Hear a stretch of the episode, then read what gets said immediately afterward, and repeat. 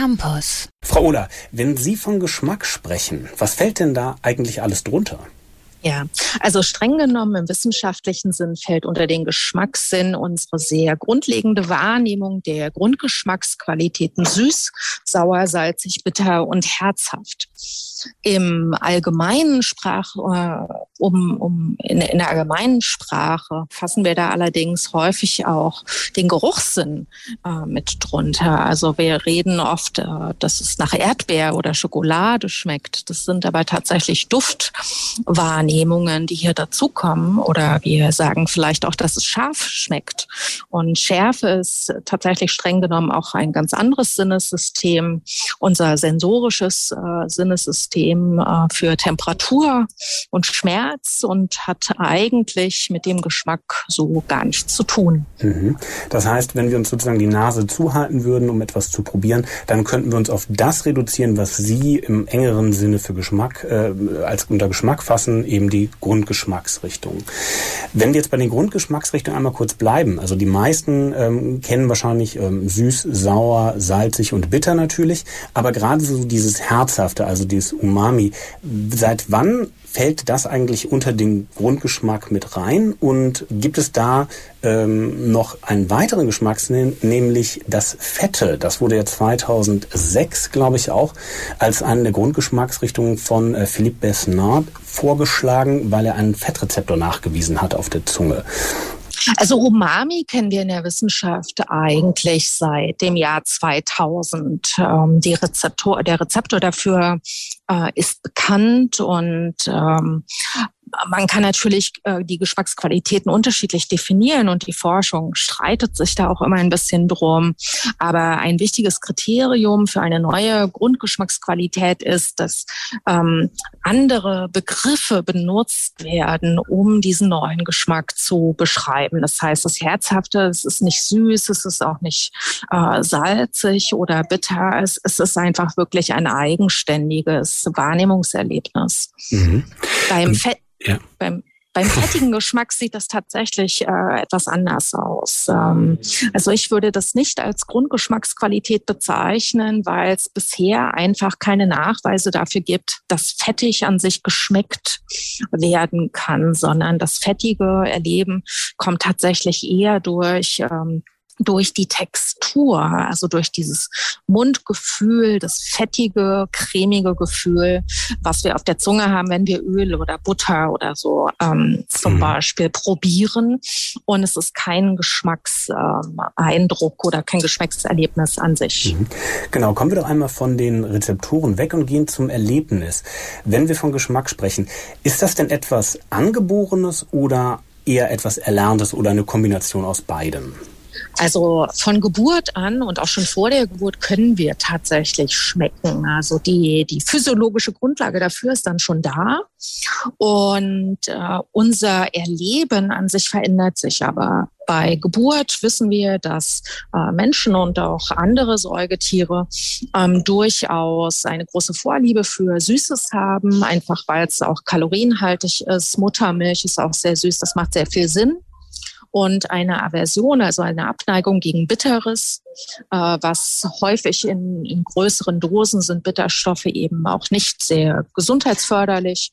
Von daher macht das auch Sinn. Aber im Laufe unserer Entwicklung lernen wir auch im Kontext unserer Familie, was ist essbar, was ist vielleicht nicht so gesund für uns und können diese, diese Vorlieben und Abneigungen tatsächlich auch ziemlich leicht umlernen, äh, im wahrsten Sinne des Wortes. Und diese Lernfähigkeit, die besteht auch das ganze Leben. Die ist nicht auf eine bestimmte Phase oder Altersgruppe beschränkt. Mhm. Also auch jemand, der ja. im Alter kein Bitter mag, kann das immer noch lernen. Okay, ähm, das sind jetzt ja die Grundgeschmacksrichtungen. Wie steht's denn aber mit ähm, eins der prägnantesten Beispiele, glaube ich, ist ja Koriander. Der schmeckt für einige halt eher nach Seife und für andere eben nach Koriander. Also man hat da ein eher positives Empfinden. Ist da dann nicht auch irgendwo noch ein genetischer Faktor, der damit reinspielen kann? Ja, ähm, Koriander hat tatsächlich einen genetischen Faktor oder die Vorliebe oder Toleranz dafür, allerdings nicht im Geschmackssystem, sondern im Geruchssystem. Mhm. Denn Koriander an sich ähm, ist ein Aroma ähm, oder nehmen wir als Aroma wahr. Und im, im Geruchssystem kennen wir tatsächlich sehr viele genetische Variationen, die dazu führen können, dass wir etwas riechen, nicht riechen oder unterschiedlich äh, auch riechen. Mhm. Und äh, das führt dann dazu, dass man manchmal so Stoffe hat, wo man quasi wirklich so die Menschen in zwei Gruppen einteilen kann. Ja, ähm, versuchen wir das doch mal gerade bei diesen Gruppeneinteilungen zu bleiben. Schmecken denn alle Menschen erstmal grundsätzlich gleich? Wir haben das gleiche Equipment sozusagen von der Geburt mitbekommen, unsere Zunge mit den Rezeptoren. Oder gibt es da auch ähm, krasse Unterschiede? Was heißt krasse? Gibt es da Unterschiede zwischen den einzelnen Menschen? Ja, ich glaube, die Unterschiede zwischen den Menschen, die kann man durchaus als krass bezeichnen. Das ist schon ganz mhm. zutreffend. Mhm. Also wie wir das ja auch kennen, nicht jeder wird mit dem gleichen Sehsinn oder mit dem gleichen Hörsinn geboren. Manche können besser gucken als andere oder nehmen Farben unterschiedlich wahr. Und genauso ist das auch im Geschmack wie auch im Geruchssinn. Also manche sind empfindlicher als andere. Und ähm, das kann durchaus einfach was auch damit zu tun haben, wie viele Rezeptoren hat man auf der Zunge ne? oder wie ist tatsächlich auch der Speichel im Mund zusammengesetzt. Der kann natürlich auch dazu beitragen, dass wir Dinge äh, schneller auflösen oder sich äh, äh, Substanzen wie Zuckermoleküle schneller auf der Zunge bewegen oder langsamer. Sie hatten jetzt ja gerade eben schon mal angesprochen, dass sich der Geschmack auch im Laufe des, ähm, dass man sich im, auch im Alter noch äh, einen anderen Geschmack antrainieren kann. Aber wie verändert sich denn der Geschmack über das Leben hinweg? Wir hatten jetzt ja gerade eben schon in der, in der Jugend haben wir eher so diesen Faible für Süßes oder wenn wir Kleinkind oder Babys sind. Aber ändert sich das denn auch nach hinten raus, wenn wir älter werden nochmal? Ja, also die Geschmacksempfindlichkeit als solche, die sinkt im höheren Alter ab. Das hat einfach was damit zu tun, dass äh, sich die Zellen einfach nicht mehr so schnell äh, regenerieren können, wie sie absterben.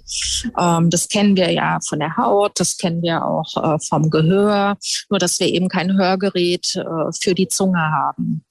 Äh, die Geschmacks die Geschmackspräferenzen, die äh, die, die werden im, das ganze Leben lang eigentlich, können die moduliert werden. Das heißt, wenn mir ähm, Brokkoli immer zu bitter war, kann ich mich da trotzdem dran gewöhnen, indem ich das regelmäßig esse. Und irgendwann hoffentlich äh, finde ich den nicht mehr so unangenehm bitter. Da, da ändert sich nichts an meiner Wahrnehmung als solches, aber an meiner Interpretation davon. Also ich äh, kann das dann tolerieren, weil ich weiß vielleicht, das ist oder mir selber sage, das ist ja sehr gesund gesund, das ist gut für mich. Und äh, so lernen wir tatsächlich ja auch manchmal ganz exotische Lebensmittel kennen und auch lieben. Ist das dann etwas Ähnliches wie die Uminterpretation, zum Beispiel, wenn wir etwas Scharfes essen? Sie hatten ja gerade eben schon gesagt, Schärfe ist eigentlich kein Geschmack in dem Sinne, sondern dass da andere Sinnesreize ähm, greifen. Aber da interpretiert man ja auch um. Man, alle empfinden grundsätzlich erstmal die Schärfe relativ gleich, aber der eine empfindet das eher als Lust und der andere sozusagen als Schmerz. Ist das dann so ähnlich bei Geschmack von, von Lebensmitteln im Alter auch? Ähm, die Mechanismen sind ja doch sehr unterschiedlich. Also bei der, bei der Toleranz von Schärfe äh, ist es tatsächlich so, dass eine, ein physiologischer Mechanismus uns dabei hilft. Schärfe nehmen wir wahr durch freie Nervenendigungen, die sich im Mund äh, befinden. Und wenn wir tatsächlich recht häufig, also täglich scharfe Speisen essen, dann äh, werden diese freien Nervenendigungen beschädigt und können entsprechend nicht mehr die Signale weiterleiten, sodass wir eine sehr schöne Toleranz entwickeln können. Man mhm. sieht das jetzt kulturell unterschiedlich. Also zum Beispiel in Indien ist die Toleranz viel höher. Nicht, weil die Menschen mit der höheren Toleranz geboren werden, sondern weil das einfach durch die tägliche Ernährung ähm, physiologisch Veränderungen verursacht. Mhm. Ähm, und natürlich gibt es auch da von Anfang an schon individuelle Unterschiede. Ähm, manch einer kann auch, wenn er mal eine Woche scharfes isst, sich einfach nie daran gewöhnen. Ich gehöre auch zu diesen Menschen. Ich kann mich einfach nicht daran gewöhnen. Aber eine gewisse Motivation, sei es durch die Familie oder weil man einfach Interesse hat an bestimmten Lebensmitteln, gehört natürlich auch dazu, dass man erstmal damit anfängt, das auszuprobieren. Ähm, und generell wissen wir ja, dass scharfes Essen nicht schädlich für uns ist, sondern häufig sogar aber recht gesund, äh, so dass eigentlich niemand Angst davor hat, äh, sondern eigentlich in der Regel recht interessiert daran ist, das weiter zu probieren. Mhm. Ähm, Sie, Sie, haben, ich habe ähm, gesehen, dass Sie sich in der Vergangenheit auch mit in Ihrer Forschung mit der Geschwindigkeit des Schmeckens beschäftigt haben. Ähm, was ist, was, wie können wir uns denn die Geschwindigkeit oder wie schnell wir etwas schmecken können genau vorstellen? Wie haben Sie das untersucht und was waren die Ergebnisse? Also wir haben das ähm, elektrophysiologisch untersucht mit sogenanntem EEG oder Elektroenzephalogramm, wo wir kleine Elektroden auf den Kopf unserer Versuchspersonen äh, befestigen, um quasi die Hirnströme zu messen, während Geschmacksstoffe wahrgenommen werden. Und was wir da tatsächlich erstmals und auch recht überraschend zeigen konnten, war, dass wir tatsächlich schon innerhalb von weniger als 200 Millisekunden im Gehirn tatsächlich Unterschiede sehen zwischen zum Beispiel salzig und sauer oder süß und bitter. Und das war tatsächlich sehr überraschend, weil man dachte, also für uns klingt das vielleicht 200 Millisekunden super schnell. Äh, wenn man sich äh, Gehirnverarbeitungszeiten anschaut, ist das recht äh, langsam. Und man dachte eigentlich ursprünglich, dass das eher Sekunden äh, dauern würde. Und äh, das war schon sehr überraschend. Wir haben tatsächlich Unterschiede zwischen den verschiedenen Geschmacksrichtungen auch gesehen. Und das hat sehr wahrscheinlich ähm, ähm, physiologische Ursachen. Das heißt, wir haben unterschiedliche Rezeptoren für die unterschiedlichen Geschmacksrichtungen und die funktionieren recht unterschiedlich und können schon mal äh, tatsächlich im Bereich von 100 Millisekunden Unterschiede in der Signalweiterleitung äh, verursachen. Also manche sind recht flott und andere sind dann ein bisschen äh, langsamer. Ja, ähm, die Geschwindigkeit ist ja das eine, aber was ist denn, wenn zum Beispiel der Geschmack komplett versagt? Wir haben ja aktuell, ähm, im letzten Jahr haben sich auch in der Forschung damit beschäftigt, ähm, in einer Befragung, wo es um Covid-19-Patientinnen und Patienten ging, die den Geschmackssinn verloren haben. Was war denn da das Ergebnis, das Sie gefunden haben? Es ist tatsächlich ein großes internationales Forschungsprojekt, was immer noch läuft. Äh, das, mhm. Da haben wir auch nicht mit gerechnet. Ähm, es ist natürlich es gibt immer mal wieder Berichte, wo Leute durch eine Virusinfektion Geruch oder Geschmack verlieren, aber das sind Einzelfälle. Und in diesen Dimensionen, wie wir das bei Covid-19 haben, das ist ähm, wirklich sehr, sehr besonders. Und ähm, was wir da tatsächlich sehen, ist ähm, recht positiv für den Geschmackssinn, obwohl ungefähr 70 Prozent aller Covid-19-Patienten zumindest kurzfristig mal den Geschmack und auch den Geruch verlieren wird der Geschmackssinn, regeneriert er sich doch tatsächlich sehr schnell. Und innerhalb von zwei Wochen sehen wir da schon äh, äh, ganz deutliche Verbesserungen, äh, teilweise auch wirklich auf dem Niveau zu vor der Krankheit, soweit man das in, in diesen Studien über die Zeit erfassen kann.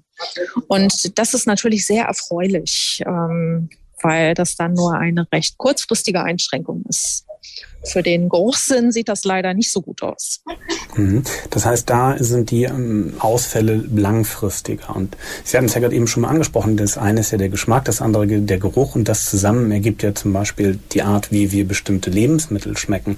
Ähm, wie ist denn dann die Konsequenz daraus letzten Endes für diejenigen, die noch längerfristig damit zu tun haben? Ja, also beim Geruch haben wir tatsächlich einen, einen durchmerklichen Prozentanteil. Wir schätzen so bis zu 30 Prozent, die auch nach einem Jahr noch Probleme haben äh, mit dem Geruchssinn. Und das betrifft die Leute recht unterschiedlich. Bei Covid haben wir das, äh, den Fall, dass die Leute diesen Ausfall sehr direkt bemerken.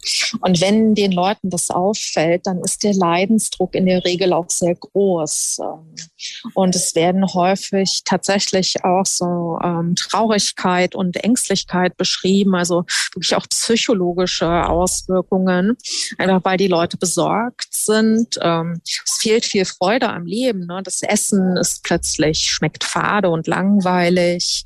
Ähm, aber es gibt halt auch Ängste, dass auf dem Herd vielleicht was anbrennt. Habe ich das Bügeleisen abgestellt? Äh, ist die Kerze aus? Das sind so Sachen, die sind uns im Alltag wenig bewusst, weil wenn dann mal was passiert, wir riechen das ja sofort und können sofort losgehen und was tun. Ähm, und die Leute, die dann halt so betroffen sind, die haben diese Möglichkeit nicht und die müssen dann wirklich sich mehr umschauen und aufmerksamer sein. Mhm. Oder auch soziale Interaktionen werden durchaus eingeschränkt. Das berichten viele, weil einfach auch die Angst so ein bisschen da ist, dass man vielleicht selber nicht so gut riecht. Ähm, und wenn man darüber mal nachdenkt, wie oft man selber überprüft am Tag, ob man noch frisch duftet. Aber dann kann man sich vorstellen, was das vielleicht auch für einen Stress ähm, verursacht, wenn man das nicht mehr prüfen kann. Mhm, ja, und das kann ja sogar am Ende dann einen negativen Einfluss darauf haben, wie man riecht. Ähm, der Stressschweiß hat ja noch mal einen ganz anderen Geruch.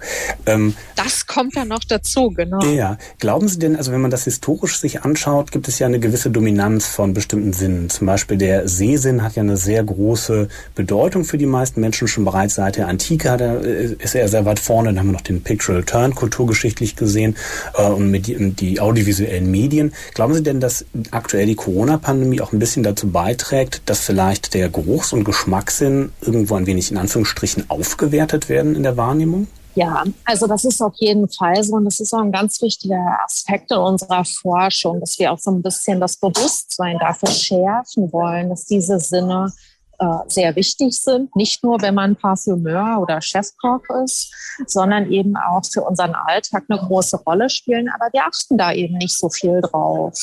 Ähm, und tatsächlich merkt man erst, wie wichtig sie für den Einzelnen sind, wenn sie ausfallen. Und ähm, unsere Hoffnung ist natürlich auch, dass jetzt auch viele Ärzte tatsächlich Patienten ernst nehmen, die mit diesen Sinneseinschränkungen äh, kommen. Weil sehr häufig hören wir auch von Patienten, dass die dann sagen, ja, mein Hausarzt meinte, das, das ist ja nicht schlimm. Ne? Hm. Riechen ist ja nicht wichtig. Ähm, und das ist natürlich für so einen Patienten, der leidet, auch nochmal extra äh, schlimm, wenn er einfach nicht ernst genommen wird und man ihm quasi sagt, er solle sich nicht so anstellen. www.kölncampus.com www